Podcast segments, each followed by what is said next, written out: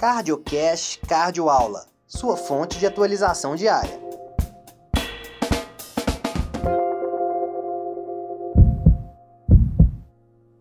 E agora vamos falar um pouquinho sobre insuficiência cardíaca sistólica e diastólica. É, nós temos insuficiência cardíaca sistólica e diastólica. Muitas pessoas têm dúvidas né? A sistólica não tem muita dúvida. Eu sei que é uma redução da capacidade de bomba do coração. Mas é a diastólica, como que funciona isso? A diastólica, nós temos dois mecanismos. Quais são? O primeiro mecanismo é o distúrbio do relaxamento ventricular. Então, aquele ventrículo que ele não consegue relaxar, é algo que não deixa ele relaxar, aquele encher, ele preencher a sua capacidade é como se fosse um ventrículo duro. Esse é um dos pontos. E o outro ponto é a, é a, redução da complacência ventricular. Quando a gente fala de complacência ventricular, nós vamos pensar em elasticidade. Aquele ventrículo que ele consegue se acomodar, ele é complacente, certo?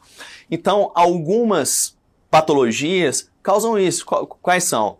Miocardiopatia hipertrófica, eu reduzo a, capacidade ventricular por eu ter um aumento da, da espessura do músculo cardíaco, né? Hipertrofia ventricular esquerda, é, doenças infiltrativas, amiloidose. Então, eu vou reduzir ou a complacência, né? É, eu troco é, nas doenças infiltrativas, eu coloco proteínas amiloides no meio das fibras cardíacas, então eu acabo perdendo essa complacência e é, as hipertrofias, o coração com HVE, com miocardiopatia, ele como que ele aumenta a espessura, ele não consegue acomodar aquele volume. E o que, que acontece com isso? Esse volume fica acumulado para trás e o paciente começa a ter dispneia, congestão pulmonar. Então, essa é a diferença em ciência cardíaca sistólica e diastólica, pessoal. Então vamos é, fazer um quadro, uma diferença, as principais diferenças entre insuficiência cardíaca sistólica e insuficiência cardíaca diastólica. Então vamos lá. Idade. A sistólica é mais frequente entre pacientes de 50 a 70 anos. A diastólica é mais frequente nos pacientes de 65 anos.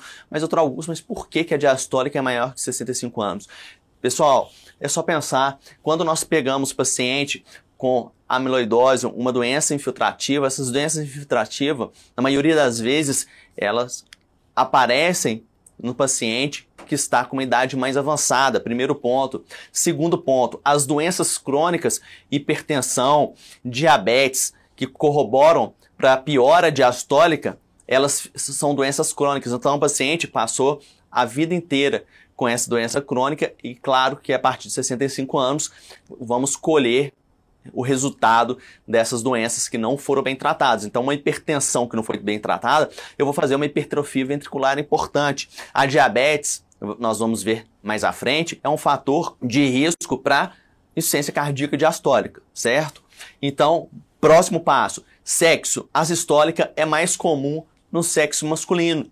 Lembre-se que a principal causa de insuficiência cardíaca sistólica é isquemia. Isquemia está mais frequente em pacientes do sexo masculino, uma das causas. A diastólica, mais frequente em mulher. Em relação à obesidade, a sistólica é raro, não é um, um, um fator preponderante. Já a diastólica, paciente obeso tem aí o maior chance, o maior risco de ter a insuficiência cardíaca diastólica. Em relação à dispneia, óbvio, nas duas está presente e na sistólica na maioria das vezes nós temos sinais de baixo débito, o que não acontece na diastólica, que é congestão pulmonar e congestão sistêmica. Quando eu vou falar em bolhas, pessoal, eu tenho que pensar em B3 e B4. Quando eu escuto B3, o meu problema é o problema do ventrículo, ou seja, esse ventrículo está muito dilatado, ele está com uma disfunção ventricular, ele está com dificuldade de liberar aquele excesso de volume.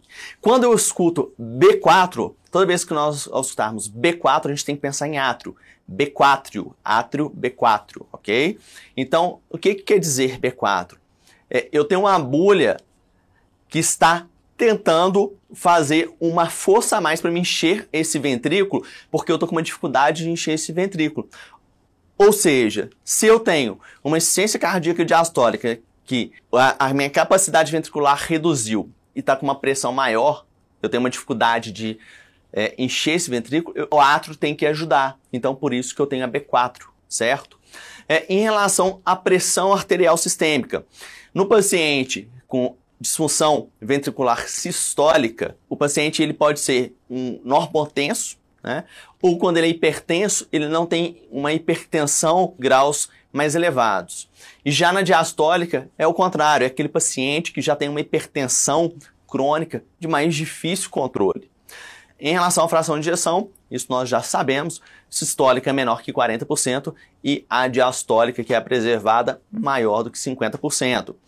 Em relação ao eletrocardiograma, quais são as diferenças pelo eletrocardiograma? Quando eu pego um eletrocardiograma de um paciente com insuficiência cardíaca sistólica, geralmente eu tenho um BRE, um bloqueio de ramo esquerdo. Esse coração ele está muito dilatado, fez bloqueio de ramo esquerdo, que é muito comum na insuficiência cardíaca fração de ejeção reduzida.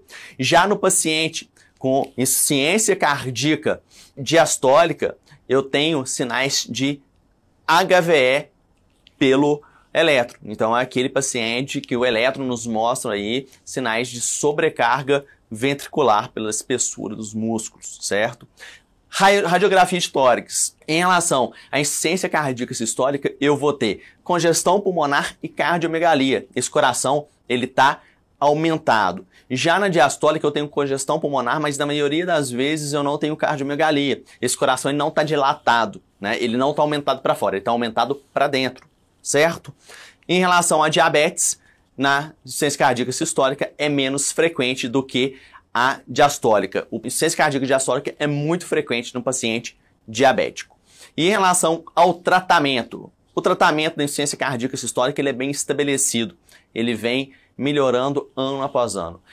Em relação à insuficiência cardíaca diastólica, sempre foi um desafio na cardiologia, na comunidade científica. A partir de 2021, nós começamos a ter novas evidências para tratar esse paciente. Você ouviu mais um CardioCast Cardioaula.